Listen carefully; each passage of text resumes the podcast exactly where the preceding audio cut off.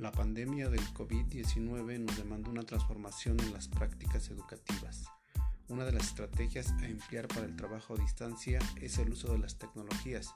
Para ello debemos capacitarnos constantemente para poder emplearlas a nuestro favor.